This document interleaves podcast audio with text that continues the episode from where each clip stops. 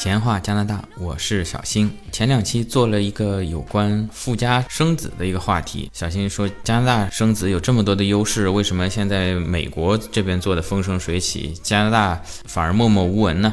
我还似乎啊看到了一个商机啊，跟听友们献宝说啊，如果有兴趣的，赶紧来投资。陆陆续续啊，是收到了很多听友给我的回复，说小新你不知道这个。富家产子啊，这个已经存在好多年了，这个相关产业早就成熟了啊，甚至有的听友说，我这边都已经来加拿大生好了，都回去了，这都过了多少年了？你这在加拿大待了这么长时间，你还不知道？果然，这个待的时间长，并不代表了解方方面面都了解啊。像这一块的业务，小新啊，确实是又晚了一步。说了那么多好处啊，等于帮加拿大现在已有的各大月子中心做了个免费的广告。听咱们听友当中啊，如果有相关的从业人员啊，记得给小新打赏啊！做人要有良知啊！你们做人要有良知才行。那说回来，其实小新本人啊，也不是做生意的料。这个你说我在旁边出出主意行，性格决定命运吧。承受风险、承受压力的能力，咱们对自己有一个清醒的认识啊，确实不行啊。在旁边啊，夸夸其谈、出谋划策可以，真正做决断啊，这就看出来了，跟真正的实干家，嗯，咱们还是有相当大的差距。不过人各有志吧。小心我呢，只想像《北京遇见西雅图》里面做一个接机大叔就可以了。呃，除此以外呢，还有很多听友听了以后呢，哎，感兴趣，提出了一些自己比较关心的问题。为此呢，小新也去蒙特利尔转了转，找到了一家月子中心，就咱们听友关心的问题呢，进行了一个咨询。这期节目呢，咱们就把呃相关的内容呈现给听友。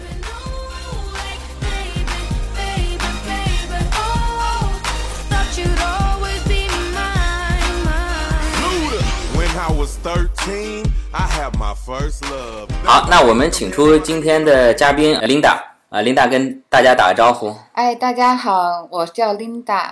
我知道您这个在加拿大这边啊，从事咱们富家产子啊，包括月子中心的服务已经好多年了。其实很多听友啊，包括我自己啊，在国内可能听到赴美产子介绍的比较多，包括现在也一直在宣传诚实签啊、签证问题啊，啊，这个新闻搞得很多。那么。富家产子好像一直是属于默默无闻。首先，我最关心的问题就是说，作为咱们双非中国大陆的人，没有加拿大身份，到加拿大来生孩子，这个合不合法？嗯，这个是绝对合法的，因为在二零一六年八月，加拿大联邦政府正式表态。不会禁止，也不会阻拦任何人来加拿大生宝宝。在加拿大生双非婴，双非婴也就是父母双方都没有永久居民或是公民身份的，是绝对合法的。也就是说，只要在加拿大境内生下的宝宝就是加拿大公民。嗯，这个就首先来说，作为宝宝来讲，只要生在这里就是加拿大公民啊。这个我的听友应该熟悉，我在这边生了两个加拿大公民了啊。咱咱是加拿大人，他爹啊。那个第二呢，作为家长来讲，嗯，只要过来也是合法的。那咱们通常这个签证，像赴美产子，现在都说一一说就说什么诚实签啊，说呃，作为加拿大来讲，咱们签证这方面有没有什么问题，或者说需要注意的？哦，签证这个，如果您还没有怀孕，你就开始办签证，这个就嗯没有关系，你就正常办旅游签证过来就 OK。那当如果您已经怀孕的话，那你如果再去办签证的话，一就是一定要诚实的写上你已经怀孕几个月，这就是相当于呃我们经常听到美国所说的诚实签。因为这个现在针对加拿大来讲，它还没有一个真正的一个诚实签存在，但是加拿大的法律上明确的写有，你必须要诚实的。就是告诉签证官你来的目的，或者诚实的告诉签证官你现在的身体状况，这就是相当于加拿大的一个诚实签。所以现在我们都一般建议想来加拿大生宝宝的，那如果说您还没有怀孕，那你就尽快就尽早的去做这个签证的事情。那如果您已经怀孕，那你还没有办签证，那你办这个旅游签的时候一定要告诉签证官你已经怀孕或者怀孕几个。月，嗯，因为这样子的话，也会就是给你的后续问题带来很多方便。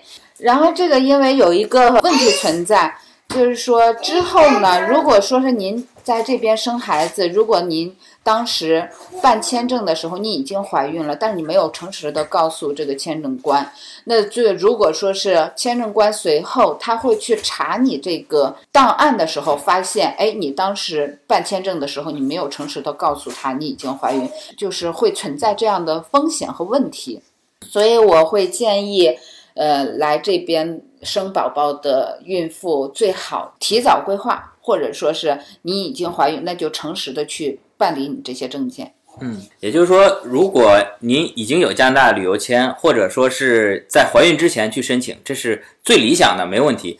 但是您如果已经怀孕了再去申请，您就在申请签证的时候如实的跟加拿大移民局告知这个情况就可以了。对，是这样的。好的，我们如果签证过来办好了，飞到加拿大这边，后续的咱们需要有哪些步骤呢？因为当初我太太。也算是富家产子，因为她是来过来学习，后来发现怀孕了。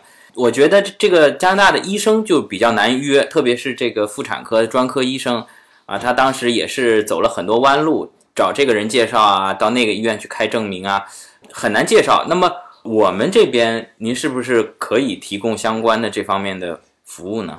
嗯，对的。如果说是来这边生孩子入境之后，那我们做的第一件事情就是帮这个孕妇去。介绍就是去预约这边的，就是产科医生。那其实按正规的加拿大的流程来讲，如果我们当地人来这边去预约这个产科医生，是必须先有一个全科医生开一个证明，我们才可以转到专科医生这里。其实如果说您来加拿大生子，其实也是应该按照这个流程。但现在说你很难能预约到这些，也就是对。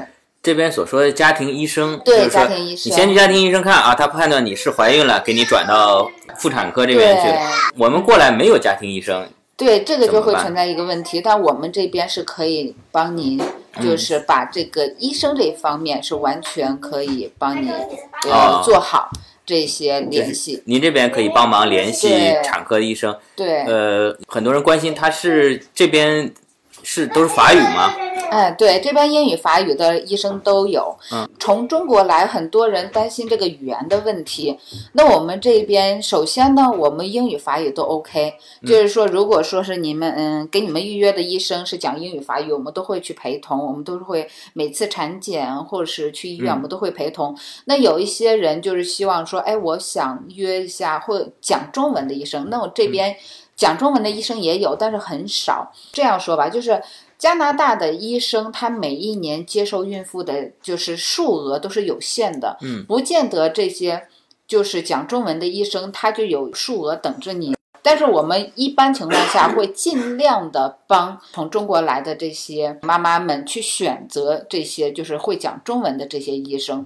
然后我们这边呢，如果说是哎这些讲中文的医生，如果说真的是。呃，人数已经满了，今年人数已经满了，没有办法。那 OK，那我们再去选择讲英文的和讲法语的。但是你们也不用去担心这个问题，因为我们这边不管是英语、法语，我们都会有专人去陪同。嗯，那么因为我有这方面经验嘛，这边医生他是在自己诊所里面，医生是医生，呃，医院是医院，就是说，呃，选择了医生以后，医生就会帮你安排一个固定的医院去完成这个生产，对吧？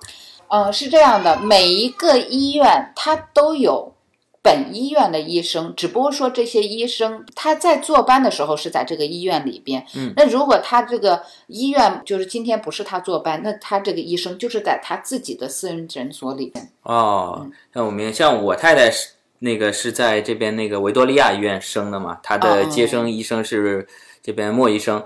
打个比方啊，可能说一三五在医院里面接生，那可能二四六啊没有六六休息，二四就在自己的诊所里面看普通的。相当于国内的门诊，不过就是您您说的那个莫医生，我也很熟。嗯，呃，莫医生是这样，就是像这种的医生是这样子的，就是说他的一星期，他可能有一个阶段，比如说这一个下午或者一个上午，他是或者这一整天，他是在医院坐班。那其他时间只要是不坐班的工作日，他都是在诊所里边。嗯，他在诊所里边所接待的都是有预约的。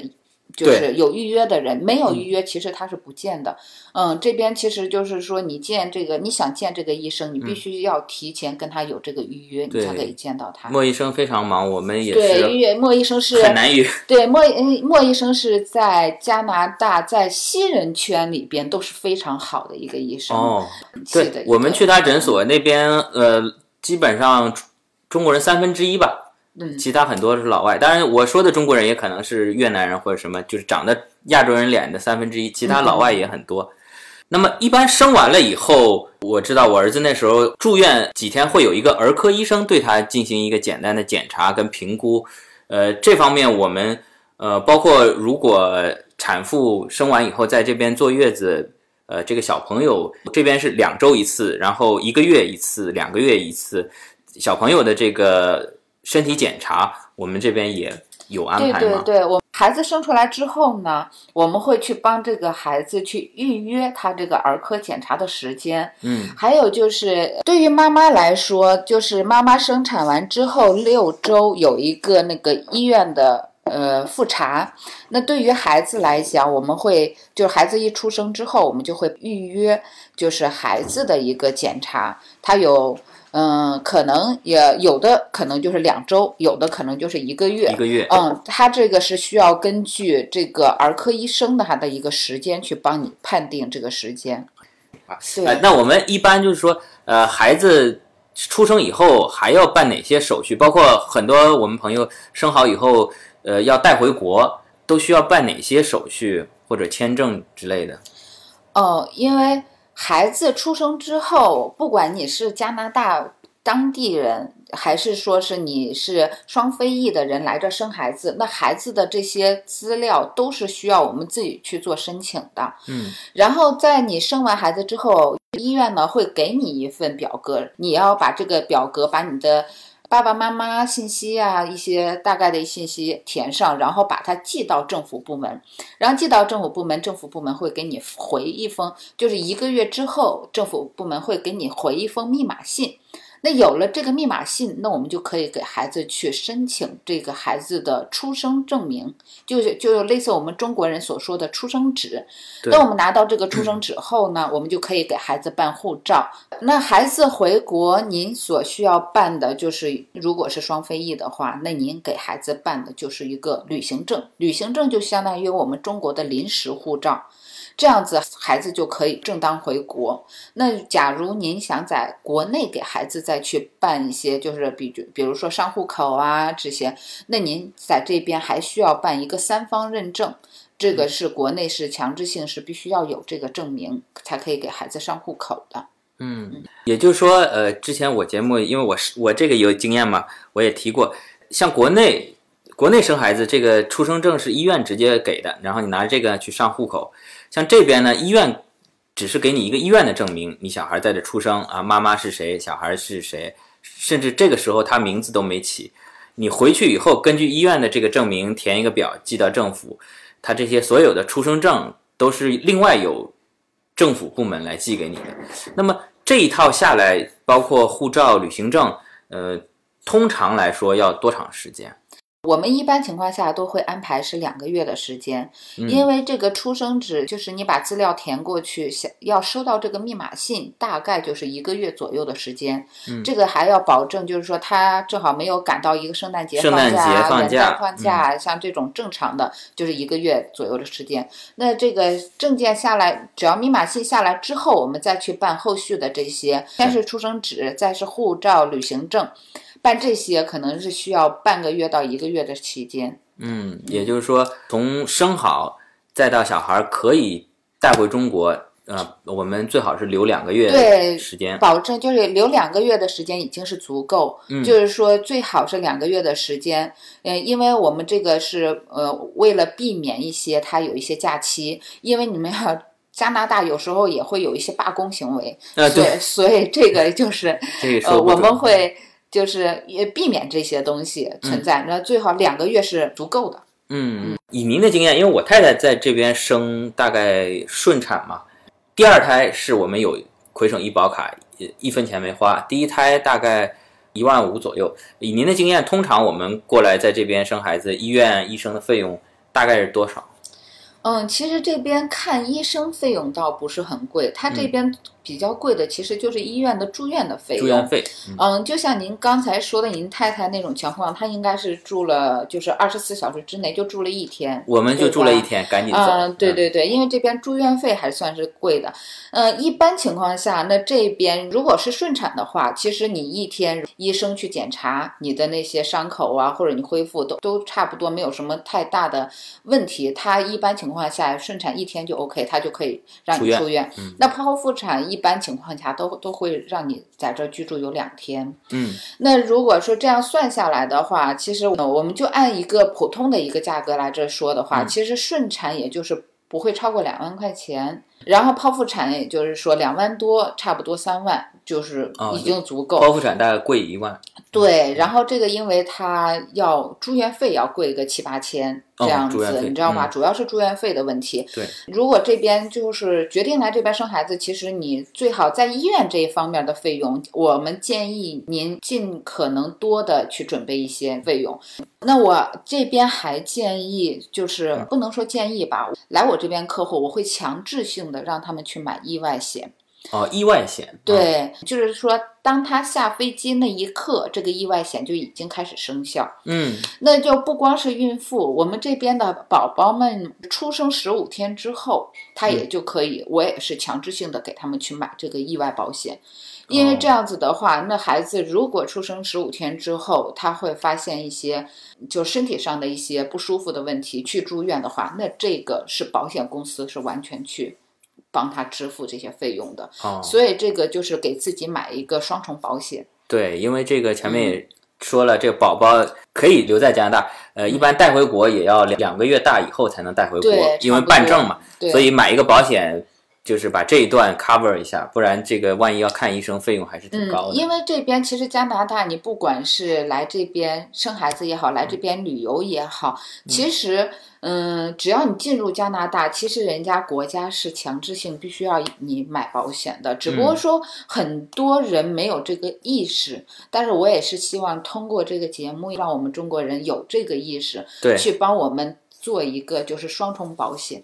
嗯，咱们说回来，即便是不是来富家产子，你就算来旅游来干任何事情，你买一个保险，在这边还是相对比较放心。对，因为其实这边的一个意外保险其实也不是很贵，一天可能就是几块钱。嗯对，而且它都是嗯按天买的，你来对旅游一个礼拜你就买一个礼拜。对，它是按天买嗯的，而且这个真的，因为这边其实说实话，光挂号费就很贵。，对，假如说你已经买了旅游保险，哦，就意外保险，你挂号这些所有费用都是保险公司都会给你出的。嗯，那么有关保险这块儿呢，小新也单独咨询了加拿大当地的一些保险顾问。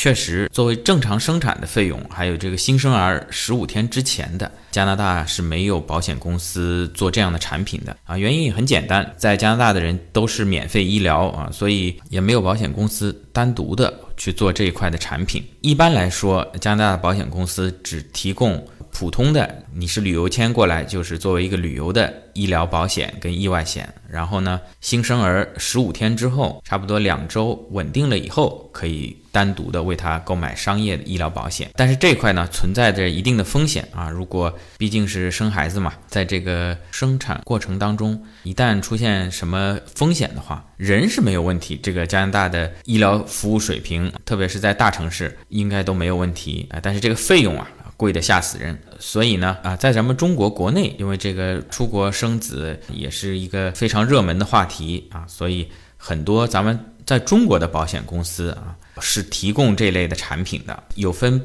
备孕的和孕中的，就是说你还没怀孕，那你可以买这个保险，它基本上所有的费用都包括了。那么如果你已经怀孕了啊，它叫孕中保险，这个呢。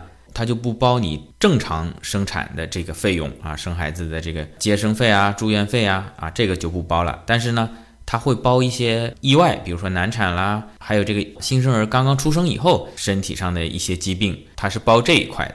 呃，如果对富家生子感兴趣的听友呢，你可以咨询相关的国内的这些保险代理。您这边的这个月子中心，我其实想了解一下，就是最基础的都包括哪些服务？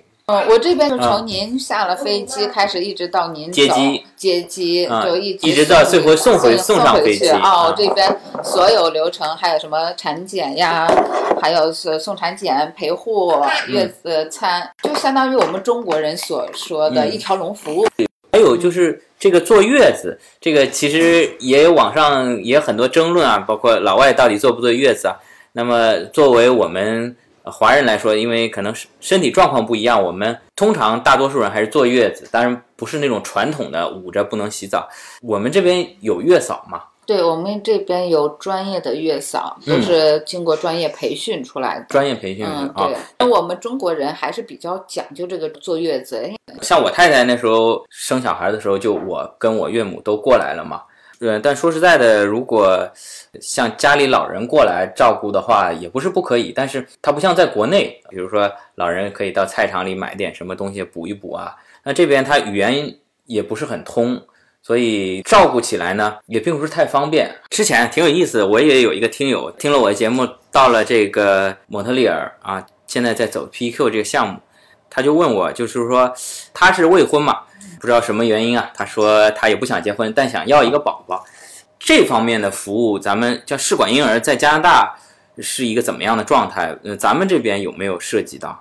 那如果您想做试管婴儿的话，或者说您有一些遗传基因的一些问题想去做这个试管婴儿的话，那我强烈建议你来加拿大的蒙特利尔做。嗯，因为在蒙特利尔，就整个加拿大里边，只有蒙特利尔的一所医院有这一家，就是有这个基因筛选的这个服务。然后如果说是哎你在加拿大除了这一家，那你可能要做基因筛选，那就只能去美国了。哦，也就是说，做试管婴儿可能加拿大很多医院都可以，都有。但是加上一个基因筛选，就蒙特利尔这边是最方便的。对，这只有这么一个医院可以做得到。那我们这边也可以帮忙联系，对吗？对，没问题。这个因为之前我们有帮一个是郑州的一个。嗯，客户，因为他们就是可能有家族史上的一些遗传基因，他的第一个宝宝，嗯，就是正好被遗传到了。哦，嗯，然后最后呢，他们就让我们去帮忙了解啊，去咨询，最后我们就找到这个的时候，发现哦，原来蒙特利尔这一家是唯一一个在加拿大算是唯一一家可以做这个基因筛选的一个医院。嗯，因为现在的社会也越来越开放，越来越开明了，很多咱们女性。有的时候咱们不想要这些男人，就是想要个宝宝。我们在这里也可以有这个所谓的什么精子库之类的。对对对对对，这这个是。很，我我认识很多这样的女性嗯，或者很多人想要个混血宝宝，是吧？哎，当初我就想这样子，但是我老公不愿意。结婚前的时候他说愿意，最后了结完婚就不愿意了。哎，这个其实我有专门了解过这个问题，确实有，这边是有专门的这个精子库啊，去可以供这些就是不愿。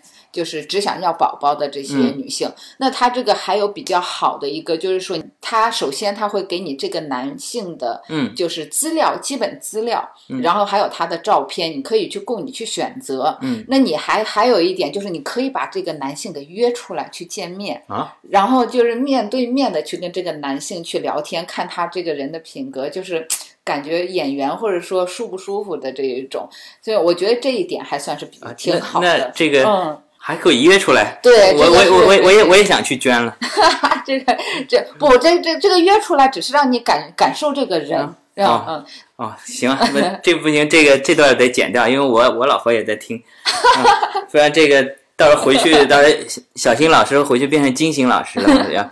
那好的，今天那个也非常感谢琳达来参加我们这个闲话加拿大的节目，也祝您在狗年咱们顺顺利利。哎，好，谢谢您啊，也谢谢呃各位听众啊，希望能帮到你们。好的，好，谢谢，再见，再见。好的，节目的最后呢，小新想再说两句。之前呢，在我节目中也提过，其实相较出国生子呢，我更推荐的是家长通过自己的努力移民。但是人各有志嘛，每个人的自身条件啊跟需求都不同。比如说有的听友，我现在可能是在体制内。自身移民呢有一定难度，或者说有些东西是不可放弃的啊。那么选择来加拿大生宝宝呢，给宝宝的未来呢留下更多的选择啊，也是一个不错的想法。特别是对于有考虑移民加拿大想法，但是呢还拿不定主意的。之前也有听友说，我不知道会不会适应这边生活啊，我先来旅游两个礼拜啊。但其实你短短的旅游时间呢，跟实际在这边长期的生活呢，他的感觉是完全不一样的。但是如果在这边生孩子啊，包括待产啊、坐月子啊这段时间，也是一个非常不错的，能够了解加拿大、融入北美社会的这么一个机会。你可能带着宝宝回去了啊，觉得适合，那么后面再考虑移民。甚至有的妈妈在这个待产还有坐月子期间，就已经喜欢上了这边的生活，也不用带宝宝回去了，直接在这边啊申请留学啊，选择留下来的。像这种情况也有很多啊。如果觉得不适应，那至少给宝宝未来留下了选择的机会。这个宝宝以后长大了，如果还是想上北大清华的话，那作为加拿大身份都是可以免试的嘛。好的。那这期节目就到这里，欢迎您评论、转发、点赞，咱们下期再见。